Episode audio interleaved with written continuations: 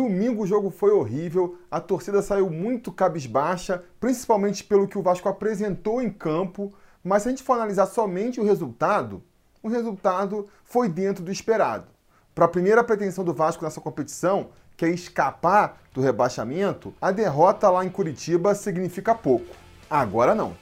Agora, contra o Atlético Mineiro, a vitória é fundamental.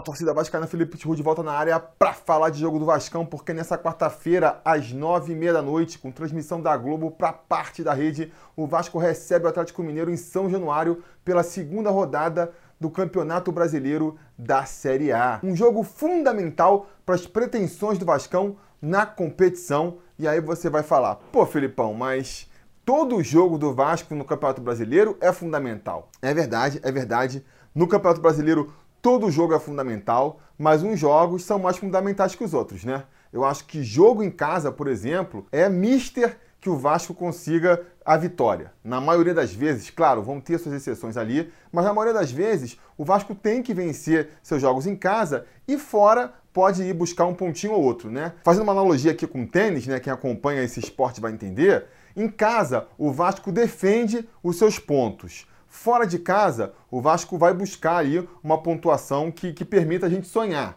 Né? Então, se a gente tivesse conseguido um empate lá contra o CAP, se a gente tivesse voltado com uma vitória da Arena da Baixada, a gente estaria agora super empolgado, pensando aí, quiçá, numa vaga para Libertadores. Uma vitória contra o Atlético agora não vai fazer isso. Não é uma vitória que vai deixar a gente empolgado pensando que o Vasco pode ir mais longe no Campeonato Brasileiro. Muito pelo contrário, vai ajudar a gente só a, a, a olhar para trás e pensar: nos afastamos da zona do rebaixamento. Vencer em casa é importante para a gente se afastar o máximo possível do rebaixamento. Eu, pelo menos, vejo assim, né? Vencer dentro de casa é fundamental para a gente escapar, para a gente ficar o mais distante possível da briga contra o rebaixamento.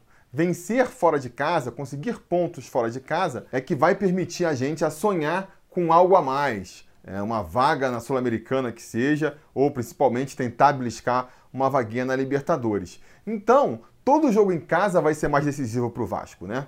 Pensando na pretensão inicial do Vasco, que é se livrar do rebaixamento, esses jogos em casa é que vão ser decisivos. E levando em consideração a situação atual do Vasco, essa partida eu acho que ganha um pouco mais de dramaticidade. Por quê? Porque o Vasco ele, ele vive uma situação complicada, politicamente o clube está fervendo, teve reunião dos conselheiros aí na segunda-feira para discutir a, a, permanência do Campelo, os jogadores são contestados, o técnico é contestado, de maneira que eu acho que é uma partida que todo mundo lá dentro de São Januário tem que encarar ali como decisiva. Os caras vão estar ali jogando a vida deles em campo quase que literalmente, né? Não é a vida deles propriamente dito, mas a vida deles no Vasco vai depender muito de um resultado positivo contra o Atlético Mineiro. Porque pensem comigo aqui, os jogadores do Vasco, o elenco do Vasco, tá todo na berlinda aí. Você dá um passeio pela internet de Deus aí, você vai ver que Pikachu, Maxi Lopes, Danilo Barcelos,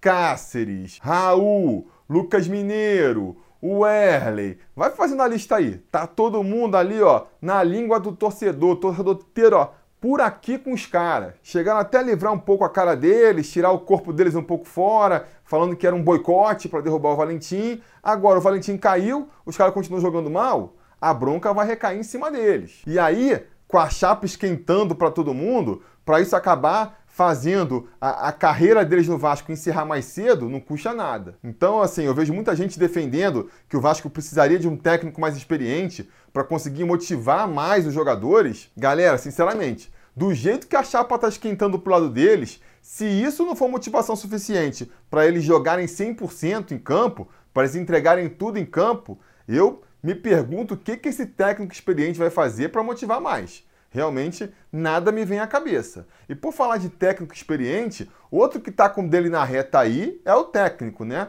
O Marcos Valadares, que teve uma estreia boa contra o Santos, né? Fez a diretoria acreditar que ele poderia ser efetivado, mas depois da derrapada contra o Atlético Paranaense, já voltaram atrás, já falaram que não, a gente vai contratar um outro técnico sim, vai ser um técnico experiente. Agora, tá difícil, tá difícil para o Vasco achar quem vai ser esse nome, parece que não está definido ainda, então isso dá um pouco de sobrevida para o Marcos Valadares, que vai ter a oportunidade, nessa quarta-feira, de fazer mais uma vez o pensamento da nossa direção mudar. Uma vitória é, categórica do Vasco, ou no mínimo uma boa vitória né, do Vasco é, nessa quarta-feira, pode fazer novamente a diretoria do Vasco, né, considerando aí a dificuldade em achar outros nomes, pensar em efetivar o Marcos Valadares. Por outro lado, se vier mais uma derrota, ou até mesmo se vier um empate, eu acho que os dias do Valadares como técnico do time principal do Vasco vão estar contados. Então, se o Valadares tem essa pretensão de realmente assumir o time do Vasco principal de maneira definitiva, eu acho que esse jogo contra o Atlético ele passa a ser decisivo. É importante vencer agora contra o Atlético, é importante vencer o Corinthians no final de semana. São dois jogos com mando do Vasco, portanto, muito importantes e dois jogos muito colados, né? Depois disso, rola uma semaninha ali para o Vasco treinar, o jogo é fora, tem menos a pressão pelo resultado. Então, assim, eu acho que se o Valentim consegue dois bons resultados agora contra o Atlético e no final de semana contra o Corinthians, ele ganha um respiro para conseguir sim ser efetivado como técnico do Vasco. Agora, se tropeçar, se tiver um tropeço, ou se tiver dois, então nem se fala, aí vai ficar difícil para o Valentim. Então é outro que tem que jogar a vida aí é, nessa partida. Agora, não é só elenco e não é só treinador que está no bico do corvo, não. Vai subindo aí na cadeia hierárquica do Vasco e você vai ver que quem está em cima também está com a situação bem complicada. Alexandre Farias já está aí na boca para ser o próximo a ser derrubado do Vasco. Acho até que entraria nessa aí como um boi de piranha. Só tirar o, o Alexandre Farias, na minha opinião, vai mudar muito pouco na realidade do que é a gestão do futebol do Vasco, mas até porque algum nome tem que ser jogado às feras aí, né? alguém tem que ir para o sacrifício para aplacar a ira da torcida do Vasco, o nome que está mais sujeito aí a ser o próximo sacrifício humano no caldeirão de São Januário é o do Alexandre Farias. Então, a permanência do Alexandre Farias no Vasco depende muito disso. E do chefe do Alexandre Farias também, né? O Campelo teve essa reunião aí do Conselho Deliberativo na segunda-feira. O resultado parece que foi positivo para o Campelo até conseguiu pelo menos mais 30 dias aí para respirar, sem ameaça de ser afastado do cargo de presidente. Mas se passado 30 dias o Vasco em campo não corresponder, vocês podem ter certeza que a situação dele volta a ser prejudicada. Por mais que você possa alegar aí que as questões administrativas, financeiras e as questões em campo elas sejam diferentes, separadas, uma coisa não está intrinsecamente ligada à outra, a gente sabe que na prática está, né? A gente sabe que o Vasco fazendo uma boa campanha libera, tira um pouco da pressão da política do Vasco em cima do Campelo, e a gente sabe que o contrário principalmente é verdade se o Vasco vai mal nesses 30 dias, se o Vasco entra aí na zona de rebaixamento, depois desses 30 dias vai tá brigando para não cair, tá jogando mal, não está conseguindo resultados, a gente sabe que de uma maneira ou de outra isso vai esquentar pro lado do Campelo, lá do lado político e quem sabe a próxima reunião do Conselho Deliberativo aí não seja tão é, boazinha com o Campelo, acabe escolhendo pela opção de afastar o Campelo, iniciar um impeachment do Campelo. Então, para ele também é muito importante que o Vasco comece a se acertar e o ideal é que comece a se acertar o quanto antes, né? Porque se a gente tem mais uma, uma tropeçada agora contra o Atlético Mineiro, o jogo contra o Corinthians no final de semana já fica mais difícil ainda. O jogo contra o Corinthians é difícil de ganhar, é sempre um adversário difícil. Mas se a gente vai com a tranquilidade de uma vitória, sabendo que a gente mal ou bem está conseguindo aí é, juntar alguns pontos, o time vai menos pressionado. Se a gente vai para esse confronto já com duas partidas sem vencer, já aumenta a pressão pela vitória, isso já, já reflete na torcida, na cobrança dos jogadores. Então, assim, o primeiro passo tem que ser dado o quanto antes sobre o risco de ficar cada vez mais alto o degrau que tem que se subir. E finalmente, né, para não esquecer ninguém aqui, tem também o PC Guzmão, tá lá no Vasco porque é amigo do rei, né? Mas se o rei cai, ele cai junto. Ele tá se escondendo direitinho ali, é, não aparece tanto para não lembrarem que ele tá lá. Mas, óbvio, né? Se quem botou ele lá sair, a tendência é que ele saia também. E já que a gente está falando de jogar a vida aí, mais do que todos esses, quem está jogando a vida nessa partida também é o próprio clube de regatas Vasco da Gama, porque a gente sabe, não preciso discutir aqui novamente, o mal, o tiro na cabeça que seria um quarto rebaixamento do Vasco. Então a gente não pode é, nem dar chance para o azar, né? nem dar ali a menor possibilidade de ficar preocupado com o rebaixamento no final desse campeonato. Para isso, a gente não pode nunca ficar frequentando aquela parte de baixo da tabela. Rolou um primeiro jogo fora, a gente perdeu, já está lá na zona de rebaixamento, mas depois de uma rodada a gente sabe, isso é meio ilusório. Agora, perde uma segunda partida, já vai ficando mais apertado. Já joga uma pressão para o terceiro jogo, que nem eu comentei aqui. Então, é, o quanto antes a gente ou subir, ficar mais lá para o meio da tabela, que é onde a gente espera que o Vasco termine a competição, melhor, melhor. Então, vamos tentar ganhar do Atlético Mineiro aí. É fundamental para todo mundo. Eu acredito que, por conta disso, vontade não vai faltar. Eu acho que os jogadores têm jogado com vontade, sim. Eu acho que o Marcos Valadares tem colocado vontade, sim. A gente não sabe se tem competência, né? A técnica, a qualidade que faça o resultado é, acabar saindo. Agora, vontade do elenco e de quem está ali trabalhando no dia a dia do futebol para conseguir os resultados, eu acho que não está faltando, não. Vamos ver então se isso é suficiente para conseguir é, trazer um bom resultado aí nessa quarta-feira. A gente nem sabe qual vai ser a escalação provável do Vasco, eu não vou nem arriscar aqui, porque tem sido muito mexida, né? Quando o time está bem, quando o time já está encaminhado, a gente nem precisa saber qual é o, o, esquema que o time treinou, o que, que o, o técnico está pensando, porque é bem fácil de prever qual é o time que vai para campo, né? Tem aquele esqueleto titular, a gente sabe que um ou outro vai sair ou vai entrar, dependendo de contusão, dependendo de se está suspenso ou não, mas a gente tem ideia de qual é o time titular.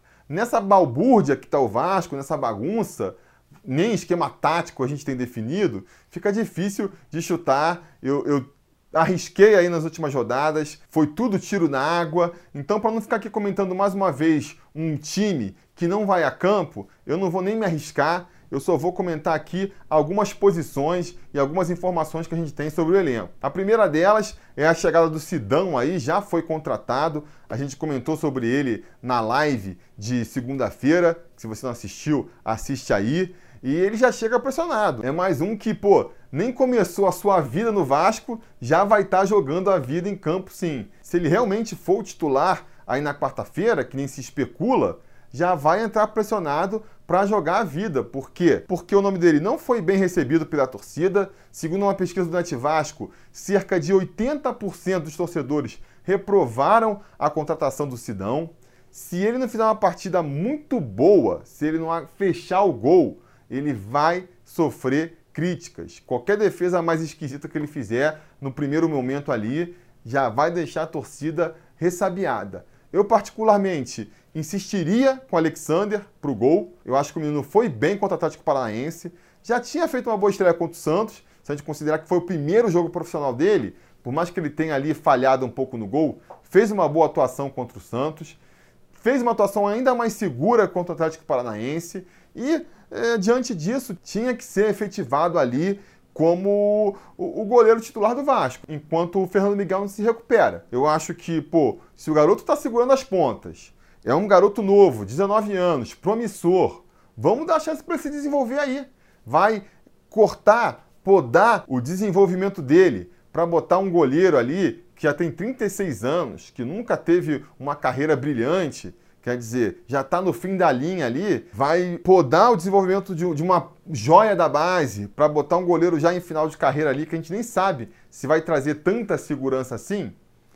Eu não faria isso. Eu não faria isso. Eu insistiria com o Alexander e se ele, por um motivo ou outro, não mostrar ali confiança, não mostrar que está numa boa fase para ser o titular do Vasco, beleza. Tem um Sidão ali como um, uma opção de segurança para segurar as pontas. Se não, se não, eu iria com Alexander no gol mesmo. Fora isso, vamos ter outros desfalques, né? Saiu a notícia nessa terça-feira agora de que o Fernando Miguel e o Castan vão se juntar aquele trio que já está fazendo aniversário no departamento médico do Vasco, né? O Breno, o Ramon e o Vinícius Araújo, e vão voltar só depois da Copa América. Lá pelo meio da parada da Copa América, eles já vão ser reintegrados ao elenco, liberados para atuar, e aí provavelmente só na volta da Copa América é que vão ter todos condição de jogo. Claramente, foi um erro estratégico do Vasco aí, do departamento médico e da comissão técnica, que optaram por botar o Fernando Miguel e o Castan no sacrifício para a partida contra o Santos. Foi um erro craso de planejamento, porque com 15 minutos de jogo, os dois já tinham saído, quer dizer, nem para ajudar naquele jogo eles serviram, só atrapalharam, né? Afinal de contas, o Vasco teve que queimar duas substituições muito no começo da partida, substituindo eles, e isso muito provavelmente ajudou a, a, a complicar ainda mais o estado deles, a ponto de agora chegar essa informação de que eles só voltam depois da parada da Copa. Isso para mim já estava meio que subentendido quando o Vasco se apressou em, em anunciar o Sidão, em contratar o Sidão ali, eu achei muito estranho já, porque, pô, se o Fernando Miguel já tá voltando, se o Alexander mal bem tá segurando as pontas, por que esse desespero todo em contratar o Sidão? Já estava até pensando em levantar essa lebre para vocês aqui, mas aí pouco antes de, de, vir gravar, eu recebi essa informação que confirmou meus medos, né? Fernando Miguel vai estar tá aí fora de campo, pelo menos até a parada para a Copa, o que explica esse desespero todo aí para contratar um outro goleiro mais experiente, é, no caso o Sidão. Mas reitero, mesmo ele vindo, eu manteria ele na reserva e deixaria o Alexander como titular até o garoto dar motivo para ser barrado. Barrar ele por antecipação, ah não, porque ele é novo, ele pode errar. Para mim, seria um erro. Vamos ver aí qual vai ser a decisão do Valadares. E se o Valadares está com esses problemas aí de contusões, por outro lado, ele finalmente vai ter os reforços liberados aí. Tanto o Valdívia, quanto o Marco Júnior, quanto o Jairinho já apareceram no bid, portanto, administrativamente falando, já estão liberados para jogar. Agora é ver se vão ter condições físicas, né? O Valdívia parece que não vai ser relacionado, ele ainda está se readequando fisicamente. É um problema de você pegar jogador que está sem clube, porque o Valdívia, ele estava no Internacional só ali pela burocracia da coisa, porque ele voltou lá da Arábia e o Inter é, não integrou ele ao seu elenco não, ele estava treinando separado. E essa coisa de treinar separado é sempre meio miguelada, né? É, jogador que está treinando separado, jogador sem clube. Ah, está sem clube, mas ele está treinando com um profissional. Cara, é sempre meia bomba. Sempre que um jogador nessa condição vai para o clube, ele ainda precisa de lá um mês, mais de um mês às vezes se readequando fisicamente. Parece que é o caso do Valdívia. Vamos torcer para o quanto antes ele tá pronto para jogo, porque não dá para esperar, né? Se for para ele estrear só depois da Copa também, pelo amor de Deus, que esperasse e trouxesse outro quando a janela de verão se abrir. Faria mais sentido. Agora, quem já vai poder estrear sim, porque estava jogando até semana passada, é o Marcos Júnior, né? Esse aí parece que vai ser relacionado sim. Vamos ver se ele entra. Não acredito que ele comece como titular, mas ele pode entrar no decorrer da partida para a gente ver se ele realmente pode ser uma solução para o Vasco. E o Jairinho também. Teve seu nome publicado mais tarde aí, então a gente não tem informação até o momento dessa gravação se vai ser relacionado ou não, mas eu não vejo por que não seria, né? Uma vez que ele também estava jogando pelo Bangu aí, está em forma, portanto, está no bid, é um reforço, então para mim tem que no mínimo ficar no banco, né? Até aproveitando aí que o Rossi não sei se vai ser relacionado, que coincidência ou não, por que não foi para o sacrifício na partida contra o Santos? É, tá com a previsão de estar sendo liberado já. Parece que se ele não for relacionado já para esse jogo aí contra o Atlético Mineiro, muito provavelmente volta contra o Corinthians, então vai ser um reforço importante também. Vamos ver com essas peças o que o Valadares vai aprontar para a gente aí, se ele vai manter o esquema com três zagueiros, se ele não vai. É, realmente são muitas dúvidas que me impedem aqui de fazer é, uma projeção de qual vai ser o time que vai começar a partida contra o Atlético Mineiro, mas eu não vou me furtar, por outro lado, de apostar no placar aqui, de chutar um placar para o jogo. Eu acho que o Vasco vai vencer essa partida, não só porque é fundamental que o Vasco vença, mas porque também é, o Atlético Mineiro em casa é bem diferente de jogar contra o Atlético Paranaense lá no Paraná. A gente tradicionalmente tem dificuldade de vencer o Atlético jogando em seus domínios. Times muito melhores qualificados do Vasco foram lá no Paraná e não conseguiram vencer. E ao contrário, né?